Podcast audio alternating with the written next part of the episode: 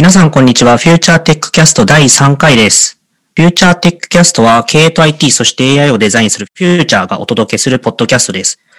このコンテンツなんですけども、フューチャーで利用している IT 技術の深掘りだったり、あと技術ブログに投稿された記事について語ろうといった、そんなコンテンツになっています。はい。ということで、早速今回のゲストに登場していただきましょう。第3回のゲストは藤野圭一さんです。よろしくお願いいたします。よろしくお願いします。改めまして、テクニカルイノベーショングループの藤野圭一です。フューチャーはですね、昨年の10月入社なので、えっと、1年超えて、だいぶ慣れてきてる感じです。今日はよろしくお願いします。よろしくお願いいたします。えっと、昨年、そうですね、1年ちょっとっていうところで、転職されてきたっていうことなんですけれども、はい。入社理由とか、あと、まあ、入社してきてどうだとか、なんかそういうフューチャーについてちょっと簡単に伺いたいなと思います。まあ、はい入社理由ですね。私自身、まあ、フューチャーは、まあ、2社目の会社になります。まあ、前職は、まあ、基本的に独立系の SIR と言われているもので、まあ、SIR の勤務をやっていました。私今、今現在40代なんですけれども、業務として OSS 関連の業務に関わったんですね。今でこそまあオープンソースって普通にまあ浸透したりでファクトっぽい感じになってるんですけれども、まあ昔はですね、一昔前 OS、OSS 導入みたいな案件とか結構あったんですね。で、そういう案件でまあ上院して結構もうオープンソース世界に入り出しましたと。で、まあ、20代の後半からオープンソースを入り出して、もちろん30代ですね、30歳ぐらいになった時に、あの、アパッチトミキャットのコミッターになったんですね。そこからまあ10年間ぐらいです30代は、まあ、オープンソースに全力を注いだ感じがありましたと。で、2年ぐらい前にですね、まあ、SF メンバーとかになることもできてですね、まあ、一旦やりきった感が出てしまったと。まあ、SF メンベースは、アパシソータファンデーションのメンバーってなんですけども、そこのメンバーになることでき、まあ、その活動を広げようかなと思ったんですけど、その今のその前職の環境のままだと、まあ、なんか少し広がるだけでなんかあまり面白くないなって感じちゃって、まあちょっと新規って、まあ環境を変えたいなってのことがあって、まあ環境を変えて自分をエクスパンションしたいな、環境を変えるために転職したい、しようと思ったのは、まあ軽く考えたって感じですかね。フューチャーの入社したのはですね、まあ、実はですね、あの、フューチャーのことあまり知らなかったんですね、こう、転就活動するまで。はいで、まあ、いろんな会社と話して、中で、まあ、フューチャーに出会ったんですけど、まあ、実は結構他の会社の選考がだいぶ進んでた中で、あの、もう終盤差し掛かった頃に、こう、フューチャーの、えあるエージェントの方が、こう、フューチャーって会社あるよみたいなことを教えてくれてですね、で、そこでちょっと軽くカジュアル面談ですかね、したんですね。で、そこで話してるうちになんか、よくフューチャーなんか話していいなっていう感じちゃってですね、もうそのままの勢いでもうこう進んでるのを全部お断りしちゃって、まあ、フューチャーに決めたっていうのがあるんですね。なので、こう面談とかは結構社内の雰囲気とか教えてもらって、なんかやっぱこうエンジニアってここすごくいいのかなと思雰囲気で決めてたのはあります。フューチャー自身、まあ、入社して感じたことはですね、まあ、縦横の距離感とかはよくいいなっていうのはちょっと入社して感じてますね。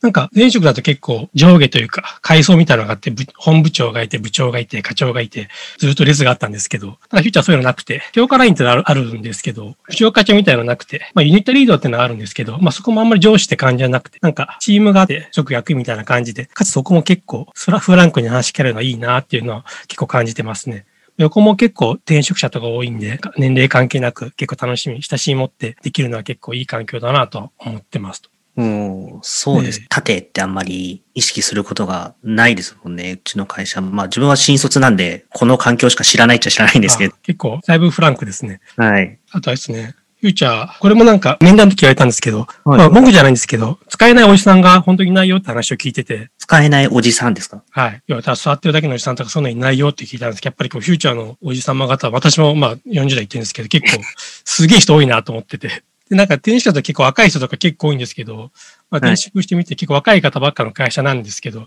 結構おじさんも楽しめるんじゃないかなとは結構感じてますね、なんか。うん。結構おすすめは結構できますね。ぜひ、知名度低いっていうのは、あの、うちの問題だったりもするので。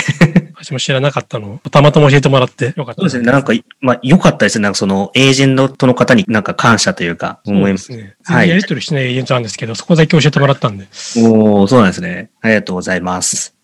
じゃあちょっと今の自己紹介というか、まあ、経歴、入社に対してっていうところでいろいろ何度か出てきた OSS っていう単語。でやっぱり藤野さん OSS の、まあ、OSS の人って言うとなんかちょっとくくりがこう雑すぎるんじゃないかなと思うんですけれども、まあ、社内でもなんか OSS 活動って言ったら藤野さんって名前が出るような、まあ、そんな立ち位置の方なのかなと思っていますと。はいで、20代には OSS の導入、これ20年弱前ってイメージそうですね。15年ぐらい前とかですかね。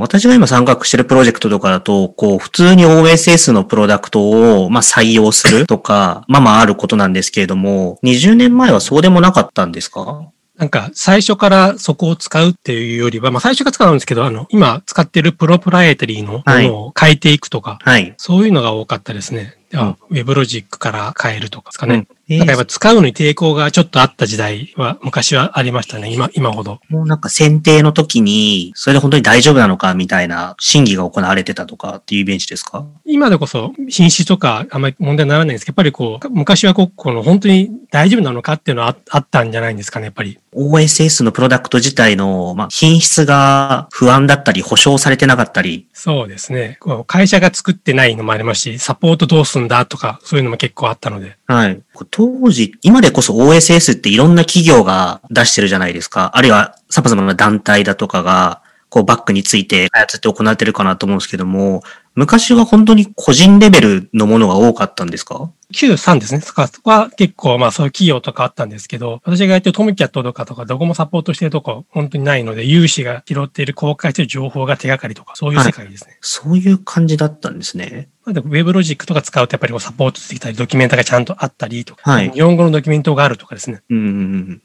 そうか。トム、え、トムキャットは途中からアパッチ参加に入ってったってことなんですか？トムキャット自身は、まあ、もともとさんですね、オラクルはいのところで開発したやつを、パチソフトウェアファウンデーションに寄与したって感じですかね。そういうことだったんですね。で、そうです。で、なんかジャカルトプロジェクトってやつで、プロジェクトとして起こして、まあ、何年か成長させて、プロジェクトとして ASF で動かしてるって感じ。ちょ、ちょ、そこの ASF のところにも話をこう移していきたいですけれども、ASF って何ですかっていうのをちょっとお伺いしてもいいですか？ASF、まあ名前でいくと、まあ、アパッチソフトウェアファウンデーションっていう、北米に今拠点があるというか、財団ですね。はい有志の活動があって、私もその途中から入ったので、まあ初初期メンバーではないので、まあ、詳しいことはまあわからないんですけれども、もともとはこの Apache HTTP サーバーですね、はい Apache 通称 Apache と言われているものですね。そこの開発が行われたチームが、まあ、財団を作ったというか、そのグループを作ったって感じですね。そ、そこで、まあ、オープンソースとかいろいろ集めていったり、まあ、起用されたりで広げていったって感じですね。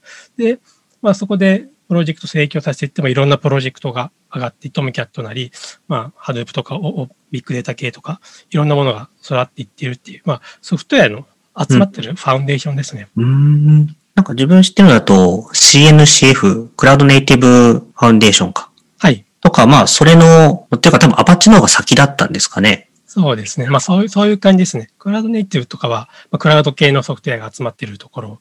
はい。まあ、アパッチソフトウェアは、まあ、全般的なものが結構集まってるっていう、昔からある。はい。これができたのが、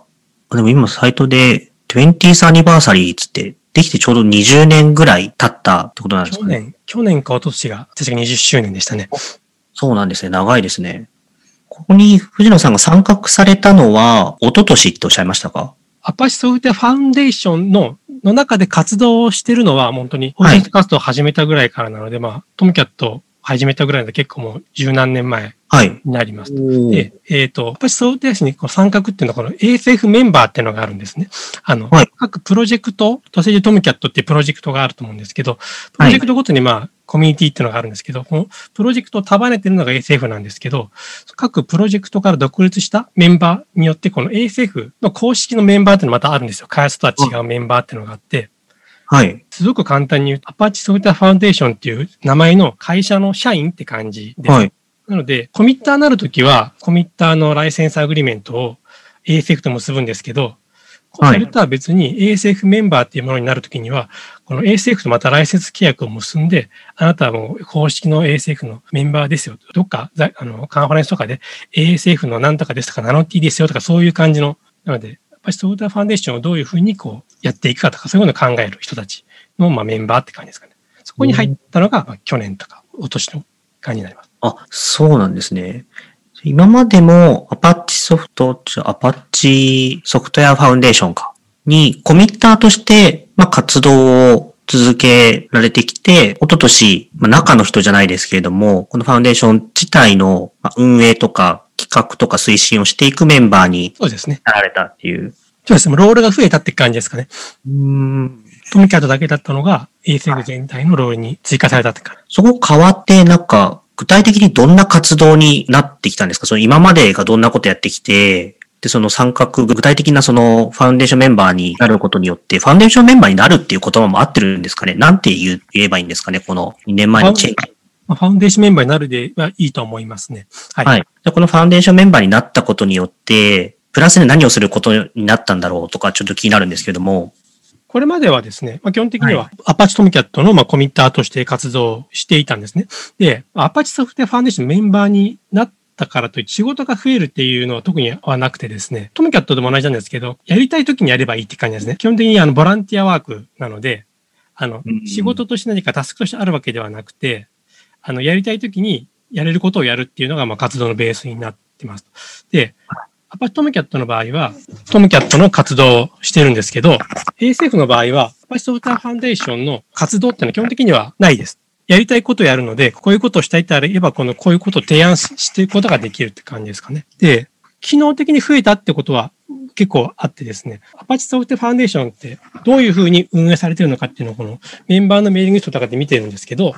はい。そういうのはまあ見れるようになったりとか、プロジェクトを全体見れるんですね、ASF メンバーって。このトムキャットだけではなくて、違うプロジェクト、はい、ASF なりいっぱいどこのプロジェクトもいいんですけど、そこのメーリング書とかも勝手に購読できちゃったりするとか、はい。監視をすることができるので、基本的に何やってもいいって感じですかね。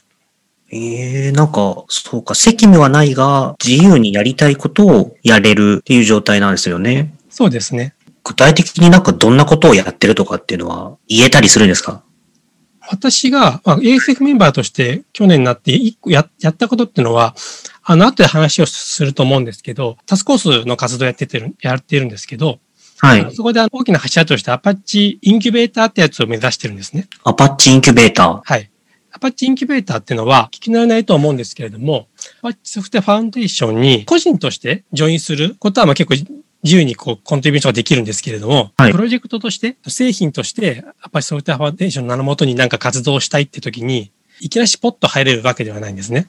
はい。で、そのアパッチインキュベーターっていうプロセス委員会があって、そこにポッドリングっていう感じでこう、プロジェクトとしてジョインするってことができるんですね。その中で、アパッチソフトウェアファンデーションのやり方を学んで、まあ、卒業というゴールに達したら、こう、アパッチなんとかっていう製品を名乗れることができるんですね。それが、まあ、アパッチインキュベーターっていう、まあ、取り組みがあるんですけど、そこに、このプロジェクトの IPMC って言うんですけど、アパッチインキュベータープロジェクトマネジメントコミッティっていうグループがあるんですけど、そういうのにちょっと ESM メンバーって結構自由に入れるんですね。はい。入って、今後の準備とか今やってるって感じですかね。AS メンバーとやってるってことは。おー。ちなみにこの ASF メンバーって、こう、人数はどれくらいいるんですか？多分これ世界規模なのかなと思っているんですけれども。数百人だったと思いますね。メンバーで。前見た時300人とかだったかな？確か。この中で、藤野さんが実際にやり取りをする人たちとかっていうのは、どれくらいの規模感の人数になってくるんですか？えっ、と、やりとり、まあ、ASF のメンバーとしてはや、や、直接やり取りは、そんなにはそのないです。インキュベーターのトップの人とかとはあります。やり取りはちょこちょこやったりはしますね。ただ、基本でエースメンバーってあの、個々のプロジェクトのメンバーも入ってるんですね。はい。トムキャットのメンバーもいるんで、トムキャットのメンバーとはこのコミュニティで話しているって感じですかね。うん。あ。エースメンバーとしてのハット、ハット被った時にやり取りすることはそこまで、まだそんな本格的に活動してないので、あまりないですね。うん、ありがとうございます。あと、ここの ASF に参画、まあ、ある意味、選ばれたみたいな先ほど発言おっしゃられてたかなと思うんですけれども、はい。これはどんな経緯で参画することになるんですか ?30 代の時に多分アパッチトムキャットに関わられてとか、多分そのコミッターとしての活動は継続してきてとかって背景があるのかなと思うんですが、そこのメンバー選出に至るまでの経緯をお伺いしたいです。アパッチソフトウェアファウンデーションの、まあ、メンバーシップですね。ってのは、基本的にはあの招待制というもので行われていますまあ、簡単に言いますと、まあ、既存のメンバーが、まあ、新しいメンバーを連れてくるっていうシステムで動いてます。例えば、私の所属する、まあ、トムキャットコミュニティで行くと、まあ、トムキャットの PMC メンバーが、そのトムキャットコミュニティ内で頑張っているコントリビューターを、まあ、一緒にトムトムキャット作らないかっていうことで、まあ、誘って、まあ、招待するっていうことを繰り返して、増やしていく、広げていってるっていう、この招待制で SF っていうのは動いていますと。はい。私自身がトムキャットのコミッターになったのは30代の時に、ずっとまあバグ報告とか、まあ、ずっとやった時に、この成果が認められてですね、まあちょっと今、今思ってまあ、昔ですね、その、あるバグを投げたときに、はい。あるバグに対してこういう作り方だとまあうまくいけないみたいな結構本来こうバグとか投げるときってこうパッチとか添付してやるんですけど、その時ちょっとうまいことパッチが作れなくてですね、こう方針とかをいろいろ考えてたんですね。で、その時に、その夜にですね、その担当のコミッターから、まあ、なぜか直接メール来たんですね。多分、バグチケット上でやると多分、ハンドルすぎるので、多分直でやった方が早いかなと思って、直でメール来たと思うんですけど、まあ、本来ここでやらないんですけど、その中でこう、はい、その時のコミッターと一緒に今相談しながらですね、もう夜12時から4時ぐらいまで2人でこう、メールでごちょごちょしながらこう、作ったっていうのがあるんですね。そういうことがあって、あるコミッターが、こいつちょっといいなって一つと連れてくるっていうのが、まあ、基本的なルールでやっていますと。なので、トムキャットのコミュニティになるときには、こう、トムキャットのコミッターから誘われないといけないと。で、トムキャットのコミッターで活動を続けていくと、トムキャットの PMC ってのがあるんですね。各プロジェクトに PMC ってのがあって、はい、ここはあの、プロジェクトマネジメントコミッティというものがあって、コミッターってのは、基本的にはこの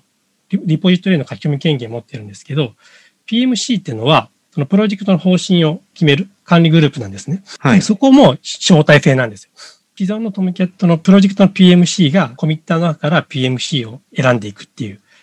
こう、プロセスやっていくんですね。で、トムキャットのコミュニティやってても、トムキャットの PMC に選ばれるまで、まあ、何年かあって、まあ、トムキャットコミュニティ活動をやってて、まあ、PMC に就任しますと。で、PMC になると、一応そのコミュニティ内では基本的にはもう上はないんですね。PMC チェアっていうのはあるんですけど、それはただこのまとめ役というか、だけなので、上下関係はなくて、まあ、一つのロールってだけなんですけど、PMC になれば、プロジェクトとしては、まあ、一応、一応より上り詰めたことになるんですけど、SF って、まあ、たくさんプロジェクトがあります。なので、その PMC の中から、また、既存の ASF メンバーが、この PM、このプロジェクトの PMC 頑張ってるよねってことで、プロジェクトの枠を超えて ASF メンバーに招待をするっていう仕組みをあの取ってるんですね。はい。なので、本当に簡単にいくと、一番スタートしたって言い方じゃないですけど、そのコントリビューターの時からこう、ずっとコツコツやっていくと、その上の段階の人がこう誘ってくれるんですね。一緒にやらないかっていうのを。はい。で、まあ、多分 ASF メンバーになれたのは多分、まあ、トムキャット結構すごい頑張ったんですけど、カンファレンスとか結構出てたりしたんですね。その、トムキャットのカンファレンスで結構いろんなところで話したりしてて、結構積極的に結構動いたんで、こう、カンファレンスとかって ASF 全体のイベントとかなんで、まあ、そこでいろんな人と話とかすることができたんで、まあ、名前とか覚えてもらって、まあ、ASF メンバーに、まあ、お誘いを受けてやるって感じで選ばれたって感じですかね。なので結構こう、なんだかで10年ぐらい続けてきたのは結局この、なんだろう、一つ一つのなんか、成功体験っていうのをエネルギーに変えて次をこう回していくと、まあ、どんどん招待されていくって感じでなったって感じですかね。おなんかすごいですね。徐々に、こう、一個一個の、登り詰めて、登り詰めていったじゃないですけども。そうゆっくりながら。はい。もう今その ASF メンバーっていうポジションだと、例えばアパッチトムキャット以外でも、アパッチカフカとか、スパークとか、その辺についても、はい、まあ見ようと思えば見れるし、何かこう、ちょっと働きかけをしようと思ったらそれもできるし、みたいな。そうですね。極論で言っちゃうと、そのセキュリティメーリングとか、プライベートなやつも見ることができるって感じですね。まあ、見る人はいないと思いますけど。ちょっと気になったんですけれども、このアパッチソフトウェアファンデーションって、中でトムキャット、カフカ、スパークとかいろいろある中で、なんか新しいプロダクトもこのファンデーションの中に取り込んでいこうだとか、はい、なんかこういった動きもあるのかなと思うんですけれども、そういうところって藤野さん関わられてるんですか？えっ、ー、と、プロジェクトから今、言えるっていうのは今、ちょっとも話したのインキュベーターってやつが今、映像として動いてますね。パッチインキュベーターってやつが、その新たなプロジェクトとして、入ってくれるための口になってます、今は。なので、カフカとか、はい、もろ本当インキュベーター出身です。リンクドインからインキュベーターに持ってきて、インキュベーターからトップレベルに上がったって感じですね。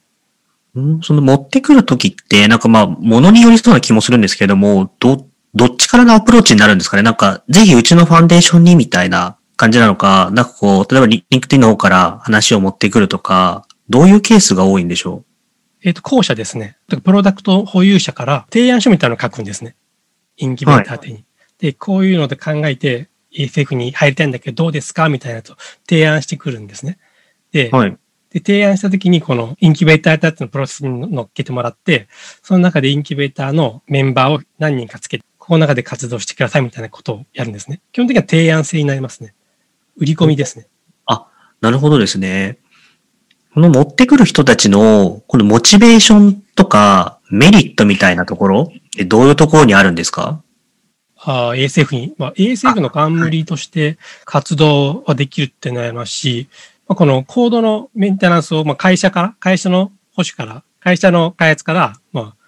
ワールドワイドに、全世界のとこに持っていけるって感じですかね。よより多くの目にさらすことができるって感じですかね。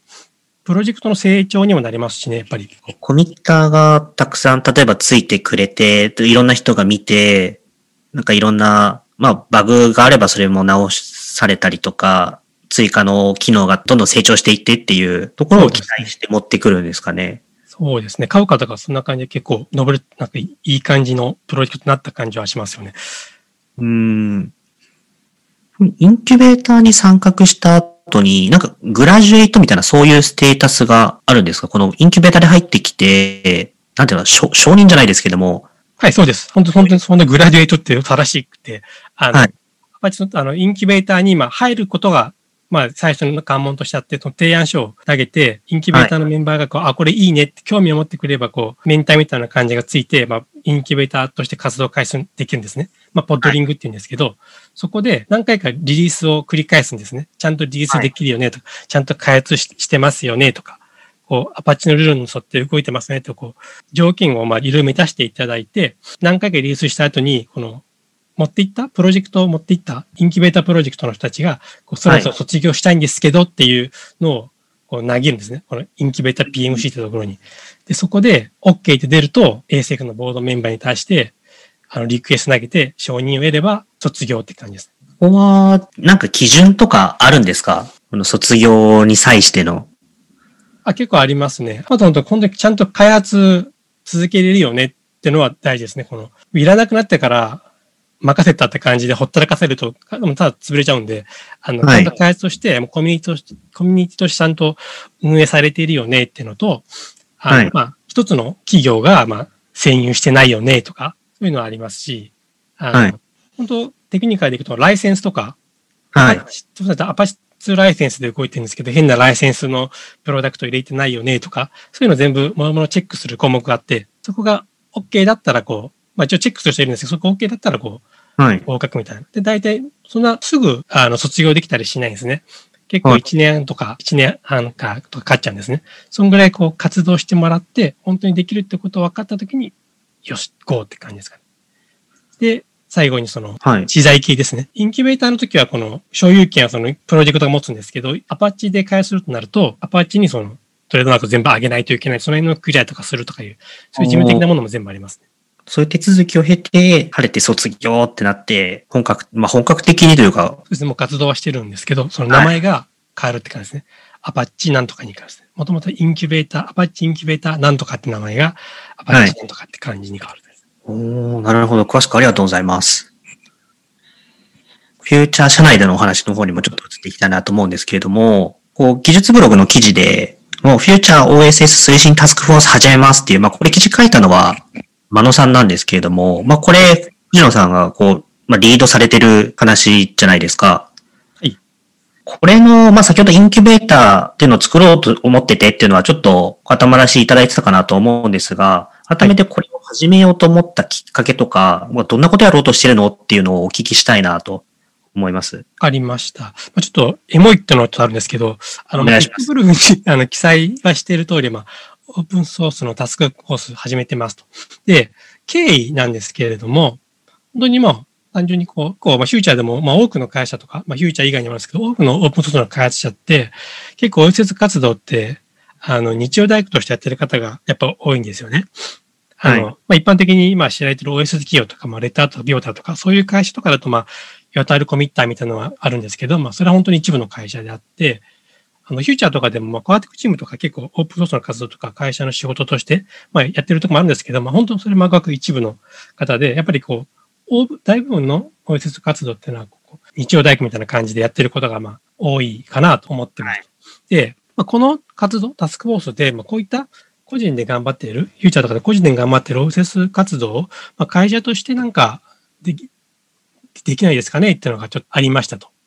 はい。で、まあ、フューチャーだってもオープンソース使っていますよね、と。で、基本的にこれまではまあ、ただこう使う側だけの立場が多かったんですけど、まあこれがまあ本来普通だとは思うんですけど、フューチャーもっと先に進みたいなっていう思いがあって、まあ私自身もそのオープンソースの活動を通じて、オープンソースに育ててもらった感じがあるので、やっぱりこう、これからこうオープンソースのフリーライドというか、あの、まあいいところだけはまあ、音源だけをもらって活動する、搾取するとかものではなくてですね、やっぱりこう、はい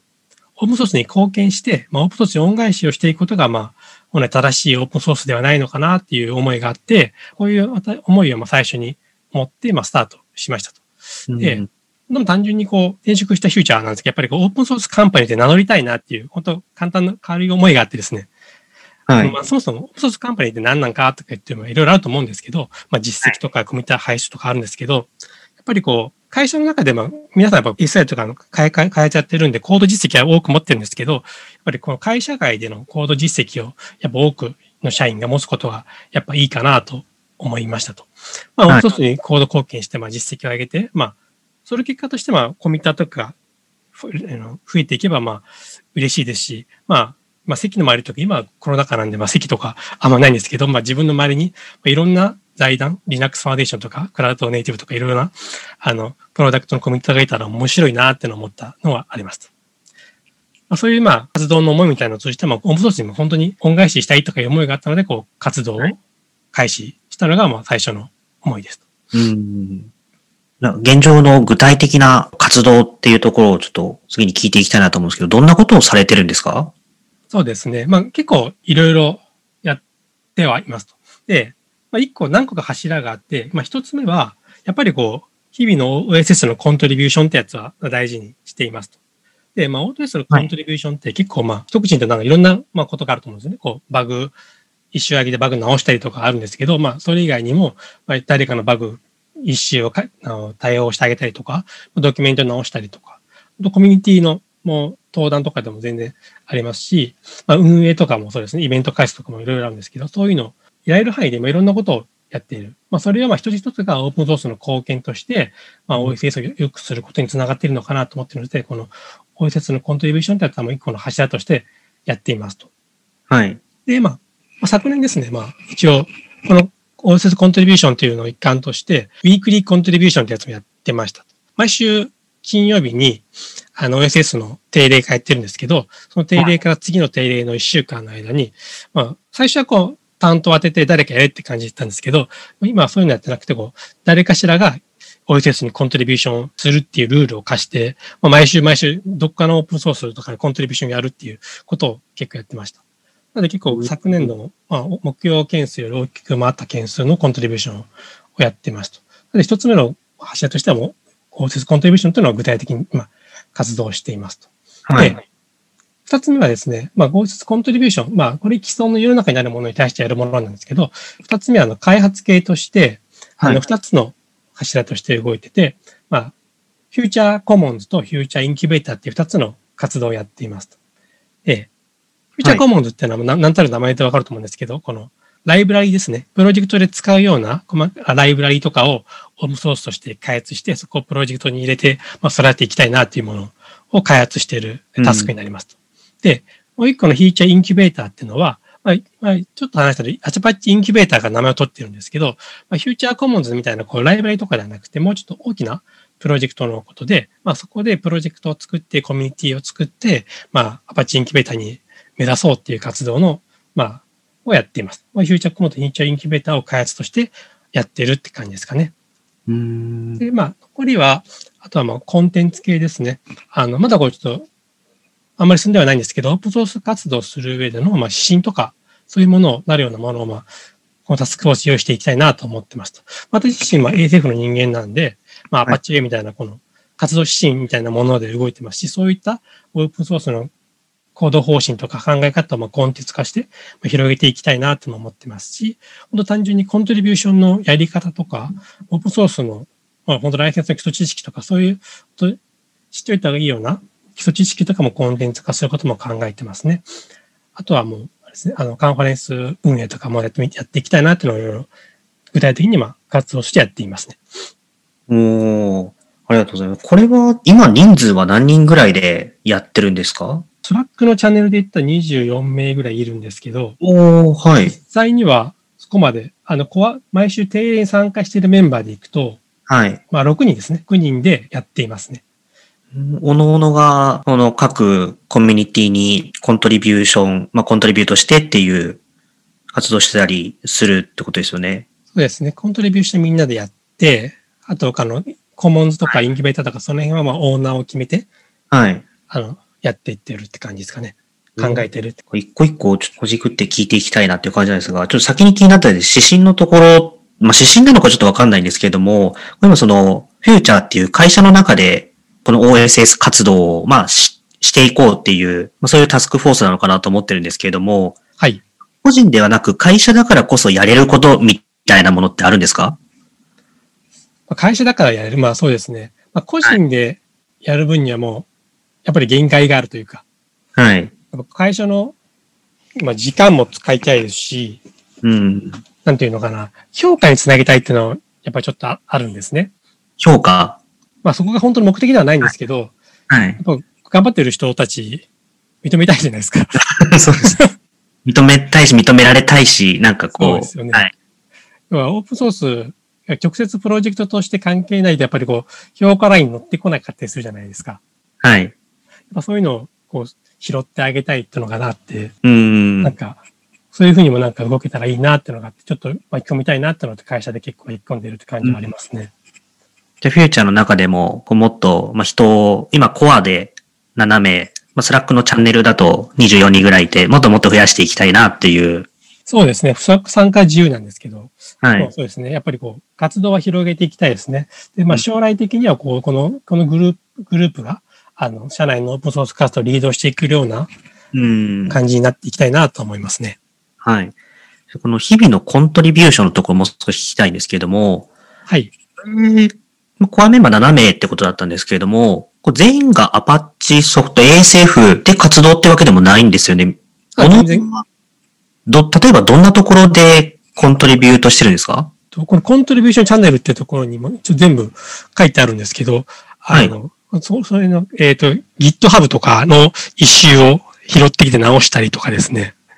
はい。私の場合は ASF ですね。あそれおっしゃられたコントリビューションチャンネルっていうのは、あ、スラックのチャンネルですね。